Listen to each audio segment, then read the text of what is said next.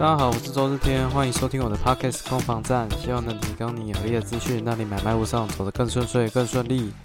今天我们要聊一个最近好像蛮大的一个新闻哦，就是中国的呃烂尾楼事件哦。呃，最近都有陆陆续续都有一些新闻在做报道。那我这边也有去稍微研究一下、了解一下，那整理出一些资讯，我跟大家做分享。希望大家在聊天的时候也可以谈谈这个事情，那还有它对台湾可能的一些影响。好，那首先哦，是这个七月十五号，根据中央社的报道，六月底江西的烂尾楼，就是在江西景德镇恒大建设有一个龙庭建案。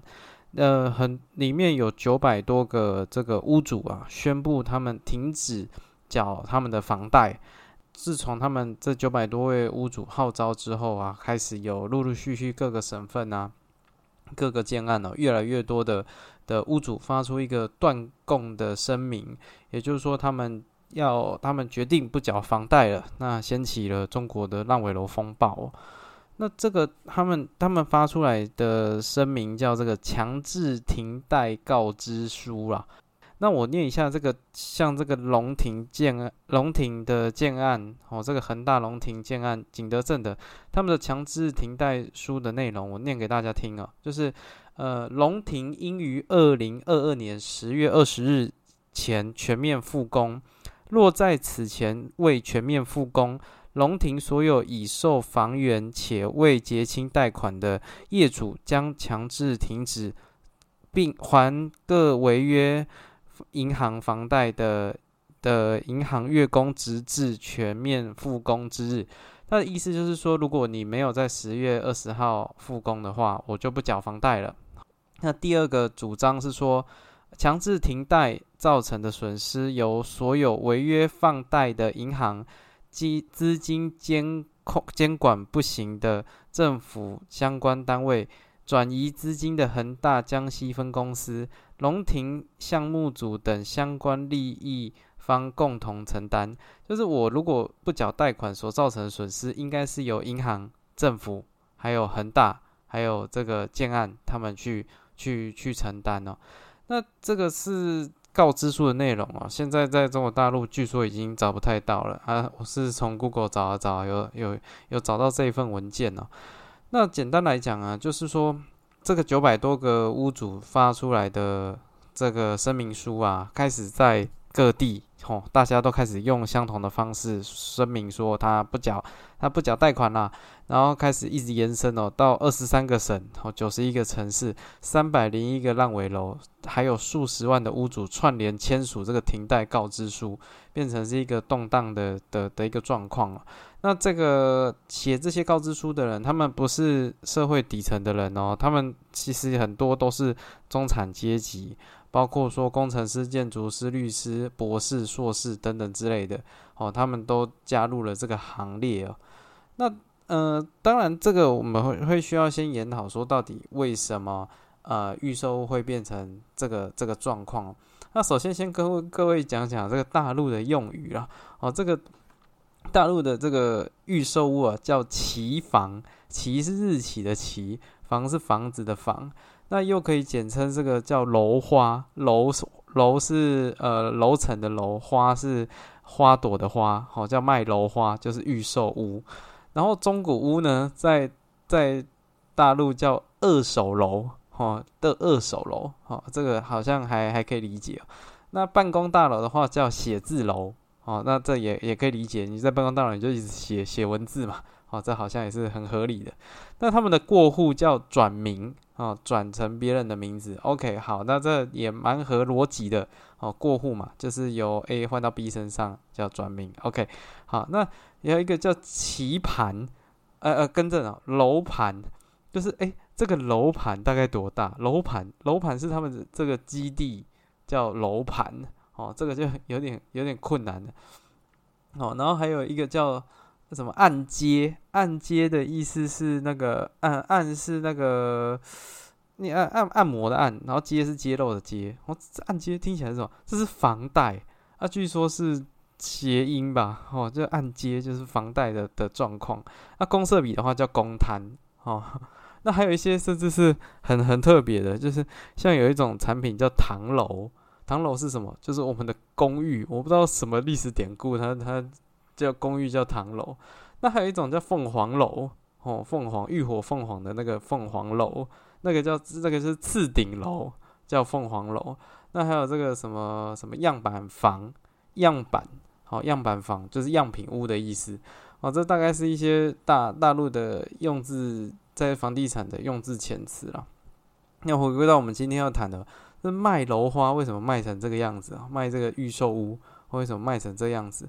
因为就最大的特点，中国大陆跟台湾，呃，应该说中国大陆的预售的模式是跟香港学习的。好，那这样的销售模式跟台湾的预售的销售模式有什么不同呢？就是差别差在说，在预售的期间，在台湾。哦，预售期间，屋这个你如果跟建商买房子，你是不用缴房贷的。哦，你是等到整个建案交屋之后，你才会房贷才会开始计算嘛？那银行认为你的担保品已经变成成屋了，哦，才会开始开始去缴这个贷款的部分。但是在中国大陆是，如果你买了一个预售屋，你还没取得这个这个还还没有过户到你身上以前，你就。就房贷就会开始去缴了，那这这个是他们的银行操作，他们是愿意在预售的阶段就把钱哦，跟把那个预售作为一个担保品，然后把钱拨给建商，所以这就产生了一个风险呢。银行是把钱呃把这个民众贷款的钱交给了建商，民众跟建商之间，他们是建商要把房子交给民众嘛？那问题来了，如果今天钱缴不出来，那是谁的问题？银行追的是这些民众的的钱，因为我把钱借给你嘛，好，所以不管房子有没有盖好，好，房子有没有盖好是你跟建商的事情，但是我借钱给你，好，你你扛我的房贷是你跟我之间的事情，所以这个在最近这个疫情的期间呢，还有包括说中国大陆的政府的一些政策，其实导致说。建商没有办法如期交屋，但是银行并不管这个部分啊。银行想说那是你的事情啊，你还我我贷款给你，你还是要交钱啊。所以这就产生为什么这个江西会有这样的一个事件，因为这些房子都没有办法复工，可是这些民众还是一直在缴贷款，那他就觉得这这天底下我都已经被骗子骗了，然后你还要我一直缴钱给骗子，所以这些民众就是。不开心啊，非常非常的不开心，才有这个江西景德镇的烂尾楼事件哦。那其实，呃，这个预这个这个制度啊，它也是有专户的概念，就是照理来讲，它的钱应该是呃银行放款出去嘛，这些这些贷款金额放款出去，都应该是给建商盖这个案子的。可是问题就在这边了。嗯，为什么今天这些烂尾楼会发生？它这这些房贷啊，照理来讲是专款专用，就是我我贷款出去的这些钱，你应该是建设公司要拿来盖这个建案嘛。可是呢，在这个资金拨出去，银资金从银行这边拨出去的时候，它有可能就会被挪用资金，哈，它可能就会被挪用到其他的户头。那比如说，呃，建设公司在呃卖这个 A 案，那这些贷款陆陆卖出去了嘛，陆陆续续这些呃这些民众就开始缴房贷嘛，所以他拿到了 A 案的贷款的资金，然后他又会再再拿去开发 B 案，好，那也就是说在源头的部分就没有特别去管控这件事情了，导致原本专款专户这个事情就莫名其妙五鬼搬运，就搬到另外一个地方去了，那这就很容易造成说。你 A 那建商把 A 案的钱拿去开发 B 案，把 B 案的钱开发到 C 案，那只要 A 案一卖不好，那就那就完蛋了嘛，哦，那就。后面就会没有钱了，因为他所有的钱都拿去开发 B 案跟 C 案了，所以他会没有钱去去去进行。那不管是销售不如预预期啊，或者是资金挪用啊，其实这些都会造成烂尾楼的一个产生啊。简单来讲，就是三个原因造成了这些烂尾楼了，就是呃银行的核贷和银行的核贷就已经出问题了，然后又又被挪用。哦，挪用是另外一个问题哦。那挪用之后又没有去控管这个挪用后来的结果，所以这三个面向从原本的贷款到挪用到没有监管，哦，这三个面向都造成呃这些这些房贷的钱啊都没有用到对的位置，所以就产生了这个烂尾楼很大的一个风险呐。那当然，在疫情当然又推波助澜啊，因为缺工缺料嘛。其实很多的的原因哦，造成了这个没有办法如期完工的困境出现呐。好，那后来甚至这个就有一直延伸嘛。那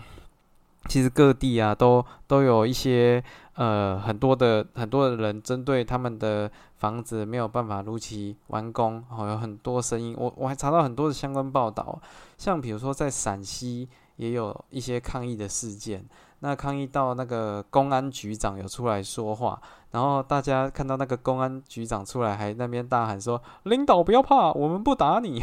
我们不打你啊，领导，这样就是会有这种这种状况啊。在有些建案啊，恒大恒大是中国大陆非常大的房地产开发公司哦。那有些案子啊，是只有盖盖了大门，却忘了忘了盖房子哦。哈，就是他盖了一个很，我是在网络上面有看到那个照片哦，哇，那个那个整个社区的大门非常非常的气派，盖的有那种颇有那种法国凯旋门的那个么字形的那种那种壮硕感。然后那个社区啊，就是只有那个那个么字形的大门在，然后后面就一片全部都是草，很像传送门，你知道吗？很像那种那种魔界啊，还是什么？那是那是一个门在一个荒野里面，啊，其实很有一种末世感，像拍电影啊。甚至还有那个在呃南加州，就是美国的华人，然后有在上海买一个。买一个房子，哈，买，然后后来也也发生这样的状况哦，就是呃亏损了三百万，因为那在美国的华人嘛，可能经济能力还不错，所以他现金买，好啊，结果买了，建商也没办法如期交屋，那他后来去追查这个事情，才发现有一千八百个人跟他有相同一样的处境，已经四年多了还没有办法复工哦，就是盖到某一个程度，好像一直没办法复工，那甚至是在这个无锡市啊。那无锡市有一个社区叫这个无锡科技城，那呃很多的这个这个屋主去去抗议啊，去举牌啊，说你要负责啊，怎样之类的，好叫建设公司要负责，马上被大批的特警镇压，好 被整个被打爆这样。其实就是陆陆续续，其实都有这种很很很可怕的新闻产生啊！我实在是蛮难想象在台湾会不会发生这样的事情。那其实烂尾楼的这件事情啊，并不是啊最近才有的。其实中国大陆一直有类似这样的的这种现况产生哦。就是我还查了一下，有那种照片是人家住在烂尾楼里面，就是建设公司他他最后他只能生出一个可能完成七十趴的一个成品给你。然后你你我我还是交给你啊，不然不然你要怎么样去告我啊？可或者告他也没有用。那就看到一家人啊，住在一个呃，就是都是呃都是那个叫什么，都是砖头砌成的墙壁了，哦，很像很像在乡下的那种三合院这样，哦，但是但是它是大楼，然后都是用那个砖头堆积出来嘛。那重点没有窗户啊，没有水，然后没有电。哦，就很像睡在工地里面，哦，那这是那个真的是比工业风还要工业风，工工工工工业风这样，没水没电没窗没墙壁没有床这样，就就就在那，那他就只能这样接受，呃，这个这个现在的状况，因为因为我我教给你的就是东西，不然你不要拉倒啊，对吧？然后他还要因为他还要这个东西，然后继续交房贷，他可能也没有钱去装其他的东西，然后没水没电这样。对啊，这个其实真的真的是蛮夸张的啦，对啊，那这个当然也有大陆的一些学者，就是在在觉得说这个制度啊是有问题的，哈，应该要去做一些调整。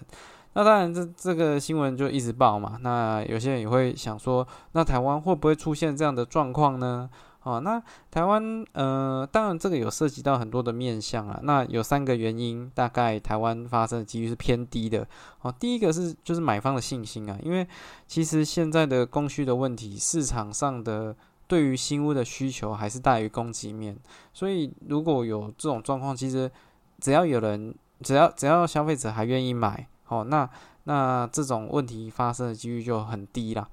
那第二个则是说。呃，因为中国大陆这个拿 A 案去开，拿 A 案的钱去开发 B 案，拿 B 案的钱再去开发 C 案，这种建设公司的这个财务杠杆玩的很大的这种做法，在台湾也也也不会这样子去去进行。好，那再包括说台湾的建商的体制，其实呃能力状况普遍来讲比较好，那预收也也不会有这种。这种资金挪用的状况产生，所以在资金供给面上，其实建商的问题也不大。那最后就是有关于政府态度啦，哦，因为政府跟银行都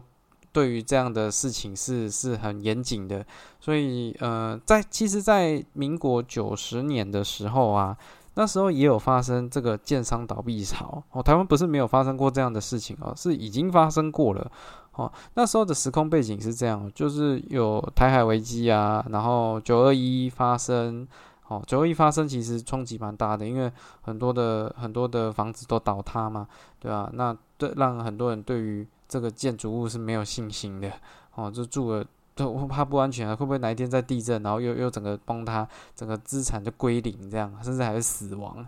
哦，那还有包括九一一，还有包括政党轮替，哦，供需失衡、水灾，哦等等之类的。我提供一个数据给大家，让大家觉得那个差距有多大哦。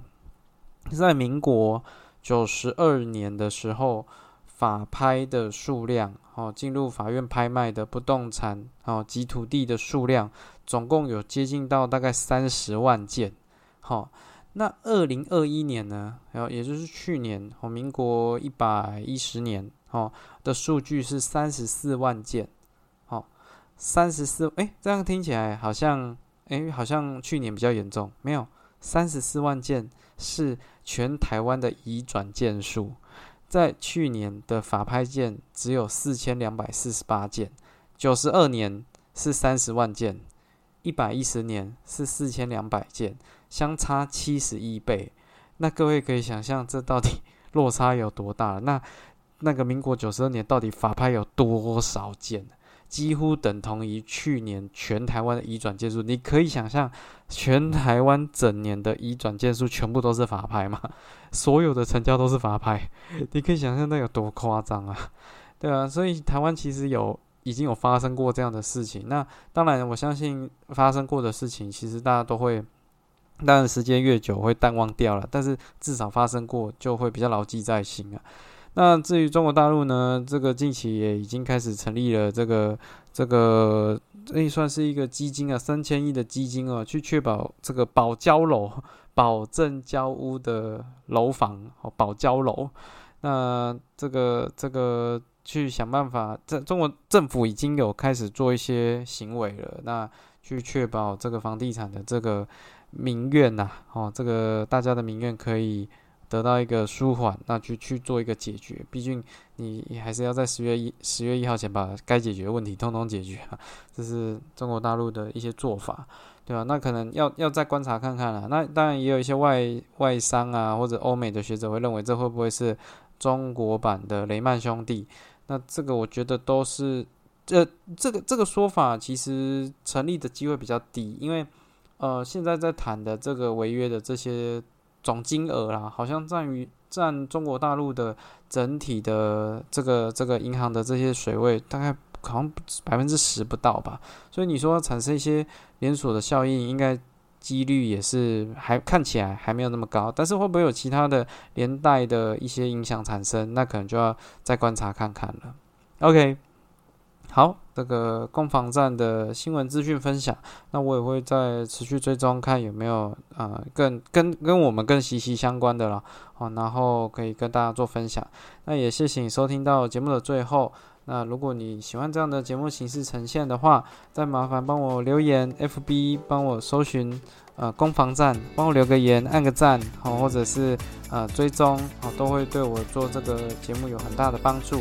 那祝你有愉快的一天，我是仇日天，好，今天节目到这边，拜拜。